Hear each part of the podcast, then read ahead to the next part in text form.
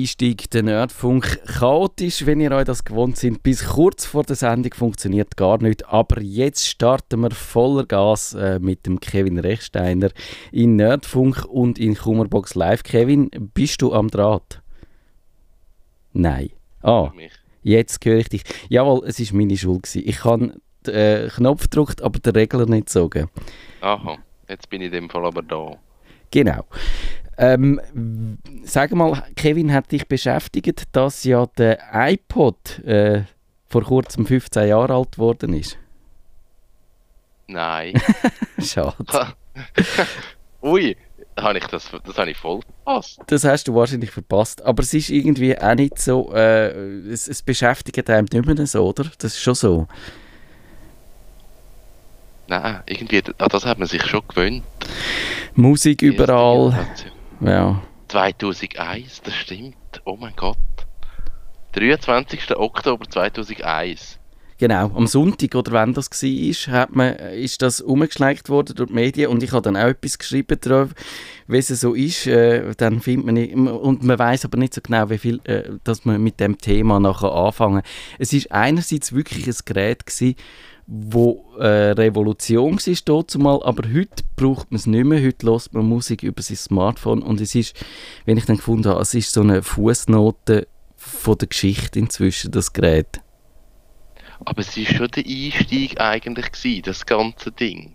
Ja. Das erste Mal extrem viel Daten sehr kompakt zu haben. Das ist es eigentlich gewesen. Und es ist ja vor allem für Leute interessant gewesen, die dann halt schon so viel so MP3s hat und die hat man vor allem gehabt, wenn man, äh, wenn man zum Beispiel so Programme wie Napster, also Tauschbörse benutzt hat. Hast du da, bist du, äh, hast du dich schuldig gemacht, ähm, der Musikindustrie Schaden zugefügt zu haben, indem du Musik nicht gekauft, sondern abgeladen hast? Natürlich. ja, ich ehrlich gesagt wir, wir haben gerade letztens überlegt, wie so die erste Plattform geheißen Sie hat irgendwie Audacity, aber, aber eben nicht Audacity, es war ein blauer Hintergrund gewesen, und dann hast du dort auf die da hast du ein Login haben, hast du die MP3 anklicken dann hast du irgendeinen Client gehabt und hast es abgeladen. Das ist das erste, wo ich mich mag erinnere. Und dann, und dann hat es LimeWire gegeben. LimeWire, genau. Bearshare habe ich noch gebraucht. Oh, Bearshare hat es auch noch gegeben. LimeWire, du hast eigentlich deinem PC hast du AIDS gegeben, dass du hast können Musik abladen Ja, das sind natürlich... die Gefahr, dass man mit diesem Programm sich irgendetwas eingehandelt hat, irgendein Virus oder so, ist relativ groß gewesen. Ist auch heute noch relativ groß, wenn man so irgendein Programm äh, sich besorgt, wo einem dann Software oder Film oder was auch immer kann äh, übermitteln aus dem Internet, aus diesem Schattenbereich vom Internet und ich mag mich erinnern, ich habe irgendwie, äh, dann, es ist ja über, über das Analog, also über Telefonleitung ja. mit dem Modem, ist ja das ewig gegangen und ich habe dann, ich glaube, ich habe irgendwann einmal einen Metallica-Song äh, mir anhören und abladen, was weiß ich was, Nothing Else Matters oder etwas in, der, in dem Stil. Und das ist Stunden gegangen. Das ist, wenn du, äh, eben so, wenn du nach 60 Minuten so drei Viertel hast, bist du also schon zufrieden gewesen. Also 8 Kilobyte ist schon, das ist ganz krass gewesen, wenn du das gehabt hast. Also eigentlich hättest du für das Geld, das du dort zahlt hast, und den einen Song abladen, hättest du das ganze Album können kaufen Das ist, ja, genau. Aber man hat es ja nicht... 4 Franken auf die Stunde gekostet oder so. Man hat es ja nicht gemacht, weil, weil man hat Geld sparen per se, sondern man hat es einfach cool gefunden, dass es geht und dass man kann äh, schauen, was es für Musik gibt in dem Internet. Und es ist auch so, dass eine Studie, ich habe dann für den Artikel ein bisschen umgeschaut und es hat tatsächlich dann schon 2000, äh, ich glaube, das ist noch vor dem iPod überhaupt gewesen, hat es die Studie gegeben, dass Leute, die Napster benutzen, eben mehr Musik oder mehr CDs nachher kaufen, weder, weder die anderen wo Napster nicht benutzen und quasi brav sind. Weil ich glaube, es ist genau der Effekt gewesen. Du hast dann gesehen, was es an Musik gibt. Du hast dann können auch die, die Festplatten von den anderen Leuten äh, und ihre Musiksammlung dir anschauen. Hast gesehen, was die so haben. Bist auf Ideen gekommen. Aber du hast nicht können bei einem Song pro Stunde dir das alles abziehen, sondern dann hast du halt dann doch das eine oder andere wieder gekauft. Ja, oder die Qualität diesen Songs ist so schlecht gewesen, dass die dann auch wieder angeschissen haben. Also sage ich, dass man die Komprimierung so weit abgeschraubt hat, dass der mehr so tönt, dass es wärst gerade am Telefon und würdest es hören. Und dann hast du gedacht, ja, dann kaufe ich mir halt die CD. Ja, das ist auch nochmal so etwas gewesen, das hast du im Voraus nicht gewusst, ob dann der, der den Song äh, von der CD gerippt hat, ob der, der gewusst hat, was er macht oder ob er irgendetwas, halt einfach irgendein äh, das erstbeste äh, Programm genommen hat. Und dann hast du manchmal eben so 90 Minuten irgendetwas abgeladen und hast es gelost und dann ist es grauenvolle Qualität gewesen. Oder ja. es hat, hat Sprünge drin, also es hat Löcher im Song rein. Und dann, dann hast du natürlich gefunden, oh, äh, nein. Ich kaufe jetzt das Album. So ist es. Und das ist dann auch so die Erkenntnis aus dem raus, eben, die Musik ist irgendwann einmal dann quasi in Anführungszeichen frei geworden. Man hat sie können äh, benutzen, weil, weil am Anfang dann ist ja dann auch der iTunes Store gekommen. Man hat können die Titel, einzelne Titel kaufen und die haben am Anfang noch einen Kopierschutz gehabt und irgendwann mal 2007 oder wann das war, ist der Kopierschutz abgeschafft worden und dann hast du damit machen, was du wollen. Und heute, mit, mit dem Streaming und allem, fällt man ja eigentlich wieder hinter das zurück, weil, weil Streaming hat immer, also erstens mal ist es ja einfach flüchtig, solange du zahlst, kannst du ja. es benutzen, wenn du es nicht mehr zahlst, kannst du es nicht mehr benutzen, aber das hat auch immer Kopierschutz und alles drauf, also du bist viel eingeschränkter, was du heute mit der Musik kannst machen, als, als noch da vor fünf Jahren. Und das finde ich noch verblüffend. Ja, das ist so es hat sich viel da in diesen 15 Jahren. Eigentlich merke ich, dass ich so alt bin. Das merkt man bei so, die Jubiläen, die sind dann immer eigentlich genau der Punkt, wo man merkt, wie alt das man ist und, und was, äh, ja, äh, wie viel sich schon verändert hat und dass nicht immer alles nur vorwärts geht. Ich habe dann tatsächlich bei dieser Entwicklung von diesen MP3s habe ich das Gefühl gehabt, jetzt wird alles besser, jetzt das DRM ist verschwunden, das ist quasi wie ein Dammbruch. Ab sofort hat eigentlich die Welt erkannt, dass es viel besser ist, wenn so Inhalte, wenn man die einfach so frei kann brauchen und dass das auch den Leuten, die gerne zahlen dafür, wenn ich ja durchaus äh, dazugehöre, dass man dann äh, einfach, wenn man es weiß, man kann, man die Songs in zehn Jahren noch benutzen, dann zahlt man auch lieber dafür, man, man steigt richtig ein und das ist eigentlich ein völliger Trugschluss gewesen. Ja, das ist so, das stimmt. Das hat sich nicht so entwickelt. Gut, also, bevor wir uns wirklich wie ganz alte Männer anhören, fangen wir an mit dieser Sendung. Der Ernst, Kummerbox Live übrigens, ich glaube, ich habe es schon mal gesagt, aber ich sage es nochmal für die Leute, die nicht zugelassen haben. Kummerbox Live, wir beantworten eure Computerfragen, wir lösen im Idealfall eure Probleme, die ihr habt in der digitalen Welt und der Ernst, der hat äh, auf eine Frage im Tagi reagiert. Letztens haben sie auf der Digitalseite erklärt, wie man seit dem Update auf iOS 10 das iPhone, in meinem Fall ein 5S, das Handy, das ist glaube ich doppelt gemockelt, aber ist gleich trotzdem wieder nur mit Finger auflegen statt mit Home-Knopf drücken entsperren kann. Das ist ja so eine Neuerung beim iPhone. Hast, du hast das auch schon installiert, gell, die neue Software? Ja dass man jetzt äh, muss den Knopf drücken, auch wenn man den Fingerabdruckscanner hat und nicht einfach kann nur den Finger auflegen. Und das kann man in den Einstellungen aber ändern. Und er hat jetzt aber äh, das gemacht und dann schreibt er, ich habe die Einstellung auf meinem Gerät entsprechend geändert und es funktionierte wirklich ein paar Tage. Seit heute kommt es aber noch schlimmer. Ich muss den Knopf drücken und zusätzlich jedes Mal noch den sechsstelligen Code eingeben, wenn ich das Handy vom Standby öffnen will. Ziemlich mühsam das Ganze. Hast du da dafür eine Erklärung? Ja, man muss einfach den Code rausnehmen. Ja. Ist das nicht das mit dieser, mit dieser Zwei-Faktor-Authentifizierungsscheiße. Schön gesagt. die ist ja. Nein, zwei. Äh, ich glaube, die wird er ja sowieso aufgenötigt. Aber ich habe die auch, aber ich muss das nicht so. Also ich kann wirklich Finger auflegen.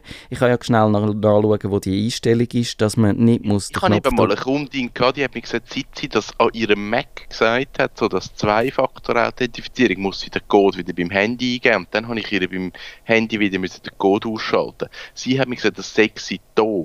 Aber ich, man könnte mich jetzt nicht auf das behaften. Ja. Aber ja. Ich glaube, es ist tatsächlich, ähm, dass, dass das Gerät den Code irgendwie oder den Fingerabdruck, den gespeichert irgendwie durcheinander gebracht hat. Ich glaube, weil entweder musst, ja, wenn den Code musst, äh, eingeben dann, dann funktioniert einfach der Fingerabdruckscanner nicht. Also manchmal musst, musst du es ja machen, wenn du das Handy neu gestartet hast oder weil genau. äh, sonst äh, weil du irgendwie ein paar Mal äh, nicht erkannt hat. Aber wenn er einfach nicht geht, dann würde ich jetzt die Fingerabdrücke, die gespeicherten, rauslöschen und neu erfassen. Und ich würde fast behaupten, dass das funktioniert. Ja, es ist ein bisschen komisch mit dem, mit dem Entsperren vom Telefon und ich finde es komisch. Wieso? Ja, weil es ist, also mit dem, man kann einfach drücken, man muss einen Code haben, man muss mit dem Finger, man hat so viele Optionen, das macht es irgendwie kompliziert. Ich verstehe nicht ganz, warum Apple die Funktion überhaupt geändert hat. Das, das Wischen hat man sich ja so daran gewöhnt ja. und, und dann ja, haben wir das einfach gemacht und auch dann mit dem... Ich könnte mir vorstellen, dass sie die Wischgesten irgendwie wollen für etwas anderes brauchen. Jetzt kannst du ja, das finde ich noch gut, wenn du einfach nach rechts wischst, kommt die Kamera, das ist ja. sehr praktisch. Das brauche ich schon gern, aber man könnte ja dann auch immer noch im Sperrmodus nach links wischen, zum Beispiel für die Entsperrung. Aber dann kommen halt da die Benachrichtigungen, ja. wo ich jetzt boah, nicht unbedingt bräuchte in meinem. Aber, aber ja, gut. Und dann aber hat beim, beim neuen, du hast das neue iPhone, gell? Ich habe das neue iPhone kann man einstellen, wie fest das der Knopf soll ein Knopf sein. So ist es ja. Das ist, äh, wie ist das gemacht? Wie lösen die das technisch? Der Knopf ist eigentlich gar kein Knopf mehr, weil das ist etwas, glaube ich, eine von der grossen Schwachstellen von dem iPhone ist der mechanische Knopf gewesen, dass der halt, weil du, wenn du den viel brauchst, auch den Doppelklick für Siri und dann gibt es ja. noch den Dreifachklick für die äh, Hilfsmittel, also für, du kannst den Kontrast umschalten zum Beispiel oder vergrößern oder einfach das. Wenn du das viel machst, geht der irgendwann einmal kaputt und Offenbar hat Apple sogar festgestellt, das habe ich irgendwo mal gelesen, ich müsste schauen, ob ich da die Quellen noch finde, dass im asiatischen Raum vor allem so viele äh, Anwender von dem iPhone so Angst hatten, dass ihnen der Home-Knopf kaputt geht, dass sie ihn überhaupt nicht mehr gebraucht haben. Und stattdessen kannst du den virtuellen Knopf ja. einblenden, dass sie nur den benutzt haben, obwohl der Knopf immer noch tiptop in Ordnung wäre. Und das ist natürlich ein bisschen, äh, ein, bisschen ein Unfug. Das macht den Nutzen von dem Telefon äh, sehr viel kleiner und darum haben sie jetzt den Knopf so gemacht, dass der, das ist gar kein Knopf mehr, also kannst du nicht mehr nie drücken, sondern der funktioniert wie der Touchscreen, der merkt einfach, ob dein Finger drauf liegt. Ich glaube, wenn du irgend mit etwas anderem drückst, also zum Beispiel mit dem Daumennagel, dann merkst du, passiert gar nichts, weil er den Finger nicht als Finger erkennt und nicht eigentlich auf den Druck reagiert. Und dass du trotzdem das Gefühl hast, dass du etwas eingedrückt hast, tut dann da die Taptic Engine oder wie die heißt, das Vibrationsmotor macht dann so eine Vibration, wo, wo sich oh, das anfühlt. Das ist nur über Vibration, ja, ja. wirklich? Ja, ja. Ah, das ist ja mega cool. Und ich habe mir nämlich überlegt, wie sie das machen. Weil ich habe einmal das Telefon von einem Kunden in der Hand gehabt für 30 Sekunden und habe gedacht, wie machen die das? Das ist natürlich schlau über Vibration. Am Anfang fühlt es sich recht schräg an und äh, mit der Zeit gewöhnst du dich daran und du kannst eben einstellen, äh, wie, wie, stark das, das soll knacksen, wenn du den Knopf drückst. Und für mich äh, fühlt es sich immer ein bisschen an, als ob, ob in dem Telefon, äh, als ob da ja, ich weiß, ob du das ganze Telefon würdest durchbeugen Also das Bandgate, wo man gefunden hat, die Telefon werden, wenn es fest beugt, äh, verkrümmst es und dann gehen sie kaputt. Und das fühlt sich immer so ein bisschen an, als ob das kurz davor wäre, in der Mitte oben anzubrechen. Und das ist ein bisschen schräg. Aber, aber du gewöhnst dich eigentlich daran und das die Taptic Engine, die ist ja viel sensibler geworden und, und sie reagiert jetzt wirklich auch manchmal, wenn du zum Beispiel durch eine Liste durchblätterst, gibt sie dir so ein bisschen äh, äh, ein haptisches Feedback und so Sachen. Und das finde ich eigentlich wirklich noch angenehm. Da gewöhnst du dich dran und äh, ja, schaffst, schaffst dann mit dem und, und, und äh, hast einfach noch ein bisschen mehr Rückmeldungen von dem Gerät, wenn du irgendein am, Bedienelement dich zu schaffen machst. Okay. Und dann hat der Ernst noch eine zweite Frage, was mir auch noch aufgefallen ist bei, seit dem Update äh, nein, seit der Aktualisierung könnte man sagen, oder dem Update auf iOS 10, dass der Wecker nicht mehr mit Wischen, sondern nur noch mit dem Home-Knopf abgestellt werden kann. Ich glaube einfach, nochmal, Apple will die Wischgesten irgendwie anders benutzen. Wahrscheinlich so vor und zurück. Und ich habe beim Wecker auch nie ganz verstanden, warum das jetzt da musst wischen und nicht einfach auf Stopp drücken. Aber ja, ist jetzt... Aber ist nicht eins beim Wecker, dass ein, dass ein äh, wie heißt das, dass er nochmal kommt nach ein paar Minuten? Schlummern. Ja. Das ist doch irgendeine Funktion und eine ist dann ganz abstellen. Ah. Weil dann ist Wischen ist wahrscheinlich Abstellen und Drucken ist äh, Schlummern oder so. Ich nutze den Wecker nicht vom iPhone. Aber das ist sicher so, weil du musst eigentlich, es hat das Schlummern, das ja. ist sicher so, aber hm. Ah, dann kannst du ihn nur noch abstellen. Ich brauche eben den Wecker eigentlich auch nie, weil ich habe eine wunderbare innere Uhr, die mich immer rechtzeitig weckt. Und wenn nicht, dann sagt mir mein Körper, dass ich mehr Schlaf brauche und dann schlafe ich einfach so lange, ich verwache. Sehr cool. Nein, das war jetzt gelogen, aber äh, naja. Der Thomas schreibt, ich erinnere mich, dass ich vor einigen Tagen einen Artikel, schon wieder einer, wo mich liest, statt mir zulässt, äh, von mir Ihnen gelesen habe, der neue Kalenderfunktionen bei iOS beschreibt. Das iOS beschäftigt die Leute wirklich Monatsübersicht. Ich kann diesen nun nicht mehr finden und noch blöder, das Feature scheint bei mir neueste iOS-Version noch nicht zu existieren. Kommt dieses Update erst noch oder wie kann ich an dieses Feature gelangen? Ich habe mich ehrlich gesagt nicht erinnert daran, an was für einen Artikel was du da mal geschrieben hast. Und ich glaube, er hat das wahrscheinlich irgendwo sonst gelesen, es passiert häufig, dass die Leute irgendwo etwas gelesen haben und dann gesagt, du Schüssler, du hast das geschrieben und das war ein Seich gewesen. Und dann sage ich, ähm, hm, naja, vielleicht bin ich es nicht gewesen. und äh, ich habe nicht ganz verstanden, was er mit Monatsübersicht meint, weil Monatsübersicht gibt es ja eigentlich schon lange in dem Kalender rein.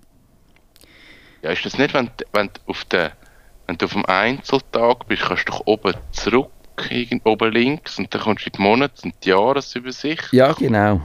Gell, das ist doch das. Ich, ich Früher hast du doch noch ein Telefon irgendwie drehen und dann hat es nochmal eine andere Dann hast du die Wochenübersicht oder dann so. Hast du die Woche, genau. Oder so, je nach, wie, wie bereit dein Telefon ist, hast du vier oder fünf Tage, also nicht die ganze Woche. Aber sagen wir wenigstens die Arbeitswoche siehst du dann so. Und was ich mir könnte vorstellen ist, dass er gerne hätte, wäre, dass man auch in dieser Monatsübersicht einzelne Termine sieht. Und das ist ja im Moment ist das nicht der Fall. Du siehst einfach so einen Bubble dort, wo einen Termin hat und dann kannst du den Tag auswählen und dann siehst du unten dran in dieser Liste rein, wenn du, wenn du oben auf den Knopf mit der Liste gedruckt hast, was äh, Termine sind und wenn nichts, äh, wenn du die Übersicht nicht eingeblendet hast, dann musst du in der Monatsübersicht in die, dann in die Tagesansicht wechseln, dass du siehst. Und das ist ein bisschen umständlich. Ja, aber in der Monatsansicht ist das realistisch, dass du Termine siehst. Es müsste ja pur klein sein. Es gibt eine App, die heißt Calendar 5. Äh, die habe ich, ich habe dann geschaut und die, die macht das. Die kannst, äh, die siehst dann, äh, ich muss jetzt mal schauen, ob ich die, wir, nehmen, wir benutzen ja immer das Google Docs äh, während der Sendung mit dem Manuskript. Weil ich bin ja schon ausgelacht worden, weil ich das amig ausgedruckt habe. Dann gefunden, jetzt mache ich es mal fortschrittlich und mache es digital, aber dann, dann musst du die Links aufmachen und das ist dann trotzdem wahnsinnig mühsam in dem Google Docs, wenn ich das mal sagen darf. Ich hätte gern, dass das einfacher geht. Und dann hat er mir, wollte er mir jetzt den Google Chrome abladen, statt das, das, das Calendar 5 werde ich nur aufmachen. Jetzt probiere ich es nochmal in Safari öffnen und dann geht es auf. Aha, genau. Und dann siehst du tatsächlich, du, man sieht das absolut, jetzt hat man natürlich die iPad-Version aufgemacht am iPad. und dann siehst du es gut, aber du siehst es sogar am iPhone, siehst du dann die einzelnen Tage ganz winzig klein und wenn du wunderbare, scharfe Adleraugen hast, dann kannst du vielleicht etwas lesen und sonst nicht. Hm, dann bringt es auch nichts. Und ja, das könnte man vielleicht nutzen. Und sonst habe ich, was ich noch benutze, ist eine App namens Fantastical, heißt die. Und die hat äh, äh so eine zweiteilte Ansicht. Oben kompakt, also der ganze Monat, wo du auch siehst, mit farbigen Pünktchen, wo welche Termin hast. Und unten durch siehst dann äh, eine Liste, eine chronologische Liste von den Terminen und dann kannst du also durch, den ganzen Monat durchblättern und dann rutscht unten die Termine durch und so kannst du dir also auch sehr zügig äh, eine Übersicht von deinen Terminen verschaffen, ohne dass du die Adleraugen brauchst. Okay. Hast du Termin, äh, irgendeinen Trick noch oder brauchst du einfach die Standard-App? Ich brauche einfach die Standard-App. Okay. Das sind ja nur Termine. Genau. Und hat dich ab und zu einen verpasst, ist auch nicht so. Doch gleich. Eben. Die Martina schreibt, ich habe ein altes, schon wieder, äh, es tut mir leid, es ist wirklich, äh, es ist wirklich so, Apple die, die iPhones beschäftigen die Leute. Vielleicht die Android-Nutzer, die kommen einfach nie Updates über und darum äh, haben die nicht das Problem äh, mit, mit neuen Versionen. Oder, Oder- sie müssen sich immer neue Telefone kaufen, falls sie explodieren. Das ist, haben wir nicht gesagt, wir machen keinen Samsung-Witz in dieser Sendung. Wenn ja, dann ist klar, dass wir uns da das eh nicht schaffen. Obwohl mir Samsung, die, eben, wie gesagt, sie tun mir ein bisschen leid, weil das hätte ja anderen wahrscheinlich auch können passieren sie, haben dann, sie sind nicht wahnsinnig geschickt damit umgegangen. Man hätte früher können rea besser reagieren aber dass nicht das passiert ist, da habe ich Mitgefühl mit, muss ich sagen. Aber Ich finde es auch, auch nicht so schlimm, ehrlich gesagt. Also eben, wie du sagst, es hätte jeder können tippen. Das ist jetzt halt doof, aber ja. Es ist dann noch ein bisschen die Frage, ja, wie, wie sehr ihnen das dann schadet, ob jetzt die Leute das Gefühl haben, Samsung kannst du nie mehr kaufen. Ah, das interessiert keine Sau. Ich glaube es auch. Das ist so wahrscheinlich wieder so ein Tech-Ding. Die Leute, die sich damit beschäftigen, die haben eine riesen Aufregung gehabt und die anderen äh, haben, denen ist es egal, ja. Interessiert niemand. Mag sich noch irgendjemand an den VW-Skandal erinnern? Es interessiert keine Sau. Die verkaufen gleich- gleich viel Auto wie vorher. Ich glaube, Das ist dort, schon vorbei. Das ist auch eine Stunde. Ich hätte auch gedacht, dass es mehr schadet, diesen VW. Was jetzt ein bisschen verblüffend ist, dass die, die Amerikaner mit ihren Sammelklagen kommen jetzt riesen Entschädigungen über. Und bei uns, wo es die Sammelklagen nicht gibt, hast du einfach Pech gehabt. Ja. Das finde ich ein bisschen unfair. Aber äh, das ist eigentlich äh, mehr ein Konsumentenschutzthema, wobei das durchaus auch ins Digital würde passen, so peripher, finde ich. Stimmt eigentlich, ja. Martina sagt, ich habe ein altes iPhone, so alt, dass weder der Mac noch das iPad äh, das erkennen, wenn ich es anschließe. Ich weiß nicht genau, wie sie es geschafft hat, das iPhone als iPad anzuschließen, aber pff, sie hat das offenbar geschafft. Was die Software betrifft, habe ich äh, schon lange nicht mehr aktualisieren können, weil kein Speicherplatz mehr dafür vorhanden ist. Gibt es eine Möglichkeit, meine Kontakte irgendwie abzuspeichern für den Fall, dass das iPhone unerwartet einmal den Geist aufgibt? Also unter diesen Umständen wäre das für mich nicht so unerwartet, wenn das Telefon würde den Geist aufgeben.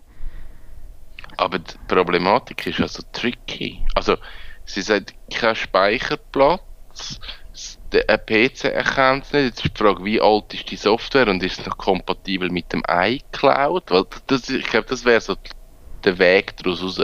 Kontakt mit dem iCloud synchronisieren. Ja, Aber, uh, geht denn das? Ich weiß auch nicht. Das hängt wirklich von den Umständen ab, wie alt das ist. Für mich gibt es jetzt die gefühlt die iCloud auch so, schon so lange, dass es äh, wahrscheinlich eben, dass ich mir kein Telefon mehr vorstellen kann, wo die nicht drauf ist.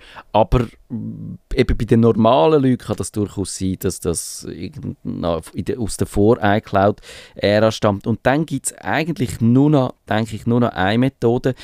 Du kannst äh, äh, eine App benutzen, wo, wo Backups macht auf dem Gerät selber. Und, und da gibt es eine Handvoll von so Apps, zum Beispiel iDrive Online Backup, die sichern verschiedene Sachen, was dann halt sie die App im Zugriff hat. Äh, Eine App dürfen nicht quasi alle Daten anschauen, sondern nur so einen bestimmten Bereich. Und darum äh, kann das zum Beispiel der Kalender sein, die, die Kontakt. Und dann gibt es zum Beispiel auch ein My Contacts Backup und, Ah. oder ein Contact Sync. Aber dass das funktioniert, ist natürlich auch die Voraussetzung, dass sie überhaupt kann Apps installieren und nicht noch so ein altes Handy hat, Ah, wo man die hat ja. müssen im, noch im iTunes abladen und dann draufbringen. Und wenn, wenn sie keine Apps da drauf bringt und keine iCloud hat, dann bleibt nur das Abtippen, glaube ich. Ja, ich glaube, das läuft dann so in die Richtung. Uncool. Ja, uncool. Jetzt weiß ich nicht mehr, vielleicht äh, haben wir noch die Chance, das wäre nochmal eine Kalenderfrage und darum würde sie eigentlich noch passen. Wir probieren ganz schnell, bevor die Sendung durch ist. Susi fragt, habe diverse Google-Kalender und sehr viele Termine. Wenn ich nach einem Termin suchen will, zum Beispiel Schwimmkurs, kann ich mich leider nicht darauf verlassen, dass, da hört irgendwie der Satz auf, dass ich fündig werde, würde ich vermuten. Schreibe bitte ganze Sätze, sonst äh, komme ich da ins Schwimmen. Gebe ich Schwimm in die Standardsuche ein, äh, der Termin auch gefunden wird. Dieses Problem plagt mich seit Jahren. Leider kann ich keine Lösung auf dem Netz finden. Wissen Sie weiter? Ich bin, bist du draus bei dieser Frage? Nein, nicht wirklich. Ich, ich weiß nicht. Also, ich meine, die, die Suchfunktion ist wahrscheinlich gegeben. Das, äh, da, da kannst du nichts machen. Das ist dann halt einfach so. Aber ich weiß nicht genau, was heißt, kann man sich nicht darauf verlassen. Heißt, der Termin wird nicht gefunden oder manchmal und manchmal nicht. Uff, ich habe keine Ahnung. Also offenbar, wenn sie das ganze Wort Schwimmkurs eingibt, dann findet das nicht, aber wenn sie nur Schwimm eingibt, aber ich, mich dunkt irgendwie, dann soll sie halt einfach nur Schwimm eingeben, weil Schwimmkurs ist ja eh eigentlich ein langes Wort für eine Suche. Oder vielleicht hat sie einfach das Problem mit Umlaut, wobei das Schwimmkurs hat nicht so viel Umlaut drin jetzt gerade so. Vielleicht Aber hat sie Schwimmkurslein eingegeben und darum... Schwimmkurs, Kurse, Mehrzahl von Kursen Kurse. genau. Keine Mit Ahnung. Grammatikkurse zusammen. Gramma genau. Also ich, ich, mir ist nicht klar, was es ist. Und das Problem ist tatsächlich, wenn das Google einfach den nicht findet, dann kann sie nichts machen, weil sie kann nicht angehen und Google flicken leider. Das ist aussichtslos. Sammelklage. Sammelklage, genau, das wäre eine Möglichkeit. Was man noch machen könnte, ist eben, wenn, wenn, wenn das auch am Telefon ist, ich weiß jetzt nicht, ob sie das über den Browser nutzt, aber wenn sie am Telefon das nutzt, könnte sie eine andere App zum Beispiel benutzen, wo vielleicht der Google Kalender auch benutzt. Weil, das wäre jetzt noch eine interessante Frage, wenn du äh, den Kalender hast, wo einfach die Google-Termin abzieht, dann, dann sucht nicht Google selber nach diesen Termin, sondern sucht die App nach dem Termin. Und dann wäre es ein App-Problem. Ja. Und wenn sie es aber im Browser macht, dann wäre es ein Google-Problem und dann kann sie nichts machen. Ja.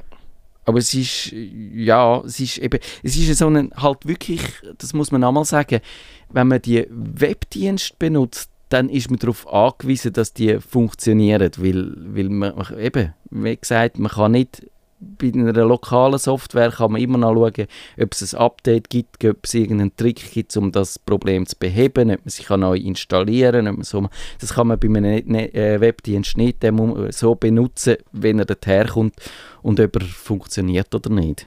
Ja, das ist so. Dann ist es das. Dann ist es das. Und eben, wir haben ja schon andere äh, noch so äh, Apps vorgestellt, zum Beispiel der Fantastical, der Calendar 5, das wären Alternativen. Und was man auch noch machen kann, wenn man völlig verzweifelt ist, dann kann man probieren, bei diesen Unternehmen einen Bug Report einzureichen. Das würde man machen bei Google über das Google Feedback, über die Google Feedback Funktion. Und ich habe extra für euch einen Bitly-Link eingerichtet, also so einen Kurzlink, wo ihr könnt angehen und alle eure Google-Probleme einschreiben. Also ich hoffe, ihr macht das zahlreich, dass die Google äh, Ingenieure morgen viel zu tun haben. Und der Link wäre bit.ly slash feedback-google und dann kommen ihr genau dort an und könnt Google euer Leid klagen. Hast du Google-Problem letzte? Ähm, nein, nicht wirklich. Das läuft einfach. Und das ist ein wunderbares Schlusswort. Es läuft einfach. Das ist mit dieser Sendung manchmal der Fall, nicht immer. Ich hoffe, zumindest eure Kalender und eure iOS 10 Installationen laufen wieder.